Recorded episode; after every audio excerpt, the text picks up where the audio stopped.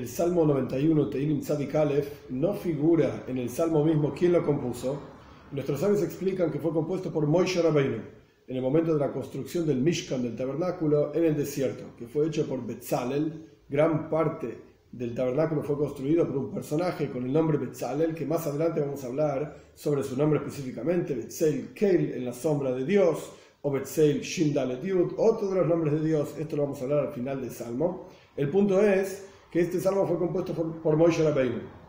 El salmo tiene básicamente dos partes, donde Moshe Rabbeinu habla a quien se resguarda bajo la protección de Dios, y una parte final en la cual Dios mismo habla a quien se está resguardando en la sombra, por así decir, en la protección de Dios. De hecho, nuestros sabios llaman a este salmo en el Talmud Shishel Pegoim. Pegoim literalmente pega significa eh, diferentes golpes, Dios libre y guarde, sufrimientos que la persona pueda tener en este mundo. Y también se le llama Shishel Negoim, nega significa manchas, también problemáticas y dificultades en el mundo, porque es un salmo de protección que uno puede decir, por así decir, recitar para invocar, buscar la protección divina. Pero el contexto del salmo es Moishe Rabbeinu hablándole a quien se protege, a un Josi, por así decir, a un piadoso, quien se así, así está traído el texto, el, el, lenguaje específicamente de los comentaristas, a quien se protege, a quien se resguarda bajo la protección de Dios, entonces nada le va a ocurrir, va a estar bien, Dios lo va a proteger, Dios lo va a querer, y es como que Moisés le está hablando directamente, vos, tú que te proteges bajo la sombra de Dios, etcétera, como vamos a ver en el texto. Interesante mencionar que la palabra pegoim, pega, literalmente se puede traducir de varias maneras. Pega quiere decir golpe, pega ra, son golpes y dificultades, sufrimientos, y pegoim también quiere decir fila, rezo, oración, vínculo con Dios. Entonces, Shirshel Pegoim, un cántico, gente, hay gente que lo traduce, un cántico para las dificultades y las problemáticas, para buscar la protección de Dios. Y hay quienes traducen, no, Shirshel Pegoim es un cántico de rezo hacia Dios, para uno mismo darse cuenta que así como Moshe Rabbeinu le dice a quien se protege bajo la protección de Dios, quien se resguarda bajo la protección de Dios, que Dios lo va a proteger, etc., de la misma manera cada uno de nosotros cuando recitamos y leemos este salmo, nos vinculamos con Dios, pegoim, rezamos y oramos a Dios, de manera tal que Él nos protege a nosotros. Vamos a ver el texto.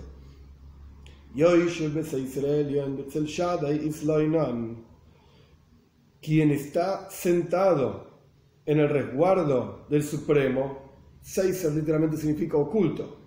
Quien está resguardado, oculto, por así decir, protegido por Dios, Betzel Shaddai Isloinan, en la sombra de Shaddai. Shaddai es un nombre de Dios, vamos a hablar más adelante sobre qué significa este nombre, qué representa y por qué está aquí justamente. En la sombra de este nombre de Dios, Isloinan reside, va a vivir en forma constante. Veis, dos, hoy hoy Maxi Metsudosi, Eloyai Eftach Boy, diré, dice Moishe vos que te estás protegiendo, le está hablando a una persona, a vos que te estás protegiendo bajo la sombra de Dios, bajo el resguardo de Dios, etc., voy a decir por Dios, es decir, yo te garantizo en nombre de Él que Él es Maxi, es mi refugio, Metsudosi, es mi fortaleza, es mi Dios en quien yo confío. Dice Moishe, yo te, te garantizo en nombre de Él que Él es mi protección y mi confianza.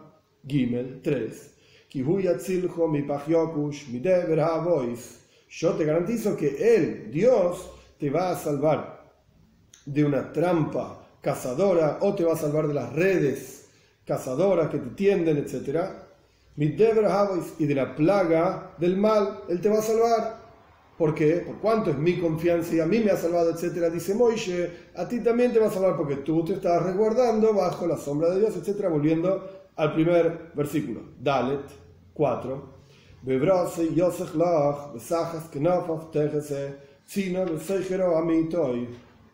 En sus alas te cubrirá a ti, no solamente te salvará en el versículo 3, sino que también te cubrirá en en sus alas te cubrirá a ti, y te vas a refugiar bajo sus alas también. No es que Dios tenga alas, no está hablando de esto, sino que está hablando de la protección divina. sino un escudo, soijera y aquello que te rodea y te protege, amitoy, literalmente su verdad, la de Dios. Pero estamos hablando de la fidelidad de Dios, por cuanto la persona confía en Dios, por cuanto la persona se refugia en Dios, entonces Él es fiel y Él va a cumplir con esto, dice Moisés Rabbeinu, que yo te garantizo en nombre de Él, que su verdad, su fidelidad te va a cubrir, va a ser un escudo para ti. Hey, 5. No temerás por cuanto estás protegido bajo. Y vuelta, todo esto vuelve al primer versículo. Si vos estás sentado bajo la sombra de Dios, por así decir, bajo la, la cobertura y la protección de Dios, todo esto te va a ocurrir. En el versículo 5, no temerás del miedo a la noche y de la flecha que vuela durante el día. Vov 6 de la plaga en la oscuridad que anda, es decir, la plaga que anda en la oscuridad, de la destrucción que, valga la redundancia, destruye durante el mediodía. En el Zoyar aparecen diferentes nombres de Malachim, de ángeles, que se refieren a ángeles de destrucción, justamente con estos nombres. Lailo, Dever, Ketev, Yoshud, estos diferentes nombres son nombres de malachim, de ángeles, de los cuales uno se protege a través de Yoshud a través de estar bajo, asentado, digamos, en el ocultamiento, en la protección del Supremo. Zain 7.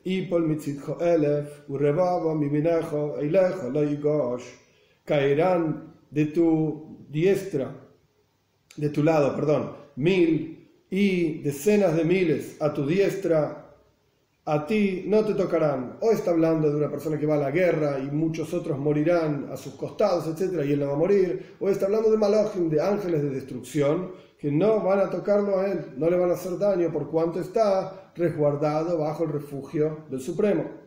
Ges 8.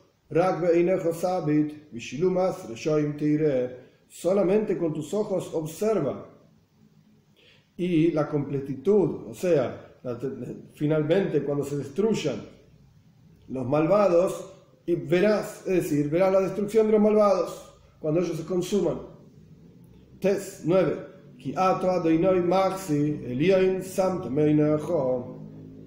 Por cuanto tú, continúa Moisés hablándole a aquella persona que se refugia en Dios, por cuanto tú has dicho, por así decir, esta palabra no está en el Salmo, pero es parte del contexto. Por cuanto vos dijiste, Ato si tú Dios eres mi refugio, por cuanto, Moishe de vuelta, hablándole a un Josi, hablándole a un piadoso que se refugia bajo Dios, por cuanto vos dijiste que Dios será tu refugio, el Yoin Santo el Supremo, te ha puesto como tu morada, es decir, Dios es tu refugio, Dios es tu fuerza, tu morada, tu protección. ¿Por cuánto vos dijiste esto? Es decir, por cuánto confías en la protección de Dios. Entonces, Yud 10, lo dice una y no ocurrirá a ti maldad, nada malo te va a pasar. Por cuanto dijiste que Dios es tu protección, nada malo te va a pasar. Venega y golpes o manchas, es decir, sufrimientos, no se acercará a tu tienda. Yud Aleph 11. Porque sus ángeles, Dios, mandará hacia ti, es decir, los ordenará para que te protejan, les ordenará a sus ángeles para que te protejan, para cuidarte en todos tus caminos, incluso son tus caminos propios, no los caminos de Dios, son tus caminos, los ángeles te van a proteger por cuanto tú dijiste en el versículo 9 y en el versículo 1 que Dios es tu protección. Yud Beis 12, aquellos ángeles que Dios enviará al Kapai, Misaunja, Pentigos, Boeben, Raglejo, sobre sus palmas, las de estos ángeles, por así decir. Los ángeles no tienen palmas tampoco, pero es todo un simbolismo que te van a proteger, te van a elevar. Isa te van a elevar en sus palmas, te van a cargar, por así decir, en sus palmas. Pentigov no vaya a hacer que te golpees con una piedra tus piernas. Es decir, para no tener dificultades en el mundo. No está hablando de piedras y piernas, sino que está hablando de los sufrimientos y problemas que uno puede tener en la vida. Por cuanto ato, por cuanto tú dijiste en el versículo 9 que ato Hashem Maxi, tú dijiste que Dios es tu protección y tu refugio. entonces estos ángeles que Dios mandó te van a proteger. Yud Gimel 13. Al Shachal Fofesen Tidroich, Tirmois Kefir Besanin, sobre león y serpiente pisarás. Tirmois también quiere decir pisar. Tidroich quiere decir pisar. Tirmois es pisotear. Kefir quiere decir un leoncillo. Shachal quiere decir león. Sanin quiere decir un tipo de serpiente, pongamos víbora. Y Fesen es otro tipo de serpiente. Entonces, una repetición este versículo, en donde dice, Shachal Mofesen Tidroich, pisarás a león y serpiente. Tirmois Kefir Sanin. Y pisotearás a leoncillo y víbora. Yuddalet. Ahora pasa a hablar Dios. Moishe Rabbeinu hasta acá le estuvo hablando al Josid, al piadoso, que Dios lo va a proteger, lo va a cuidar, etc. Porque la persona puso a Dios como su confianza y protección y refugio. Y ahora es Dios asegurando, por así decir, las palabras mismas de Moishe Rabbeinu. Yuddalet, 14.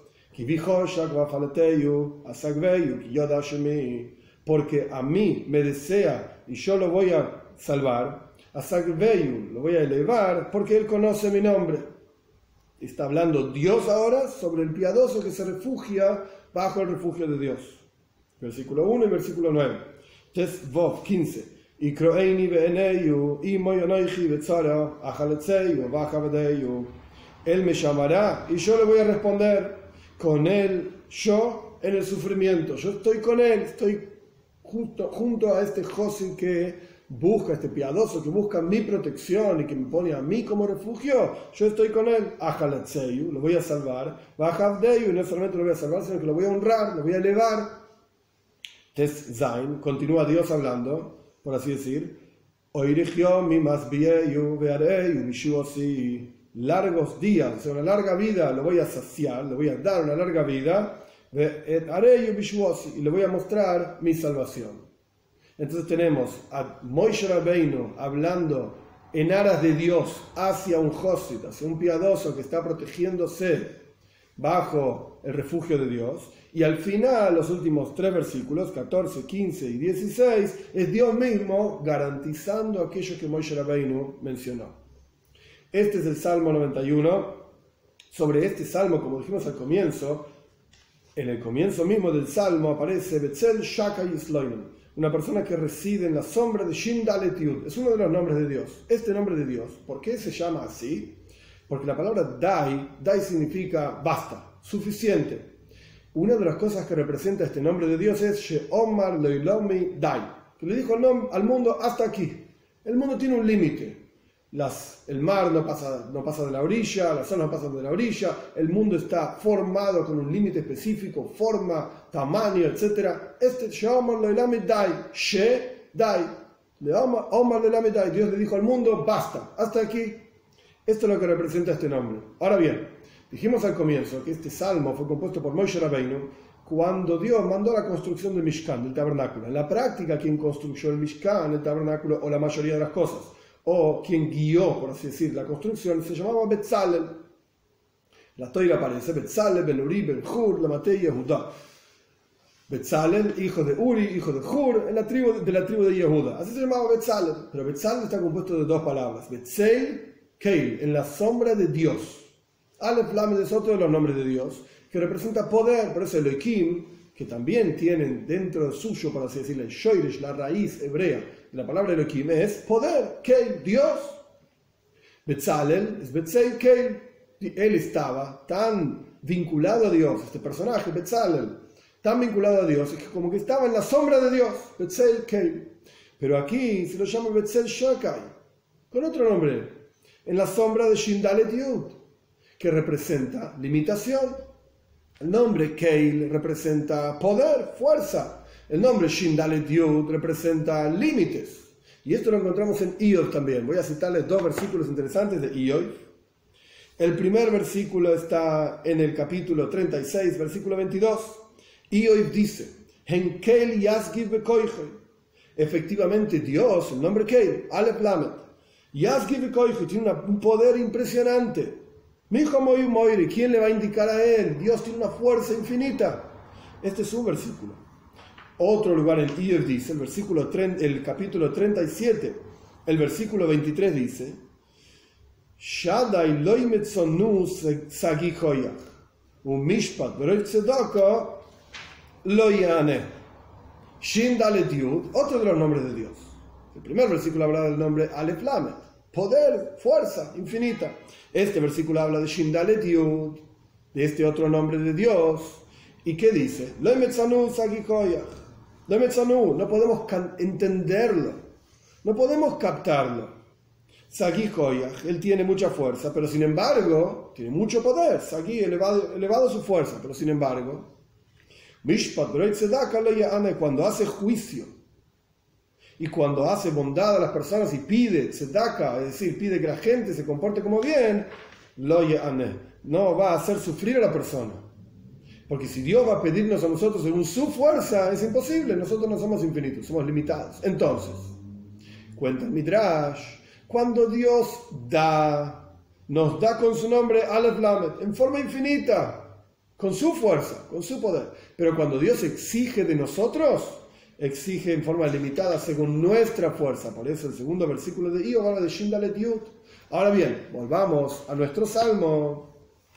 Betzalel es el que construyó el Besamikdash el que construyó el Mishkan, quiero decir, el tabernáculo, el templo, que es Mikdash Mishkan, es lo mismo, así dice el Talmud. El punto es que construyó el, tabernáculo en el desierto, o lo guió, etc., guió la construcción.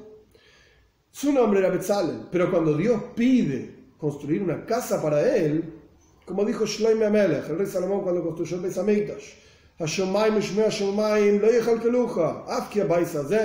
los cielos y los cielos de los cielos no te contienen, Dios. Esta casa te va a contener. Lo mismo en el Mishkan en el tabernáculo. ¿Cómo podemos contener a Dios en una casa? Entonces, punto número uno, cuando Dios pide, pide según su, eh, pide según nuestra fuerza. Él da según su capacidad, pero pide según nuestra propia fuerza. Entonces, cuando Dios mandó a construir el Mishkan, ¿qué está escrito en el versículo 1 del Salmo 91? Betzel Shaddai. En la sombra de una forma limitada de Dios que esto es la exigencia de él.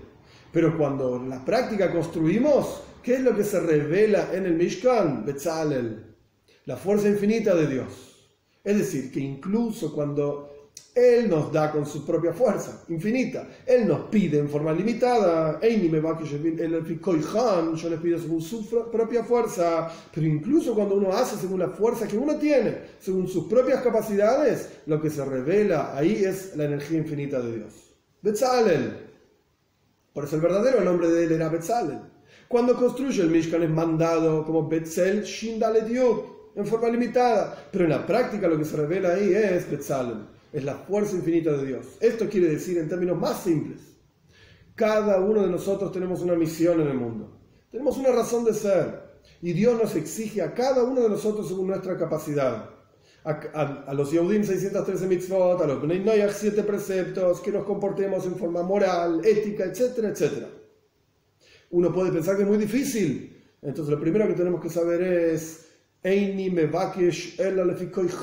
yo solamente les pido, dice Dios, según su capacidad. Pero incluso cuando hagas lo que vos podés, según tu capacidad, Dios va a darte una braja, una bendición infinita según su capacidad con el nombre Aleph Lamed, que indica el poder de Dios, digamos, la fuerza infinita de Él, de darnos todas las bendiciones y que Dios nos envíe las mayores bendiciones, que significa la venida de Moshiach pronto en nuestros días.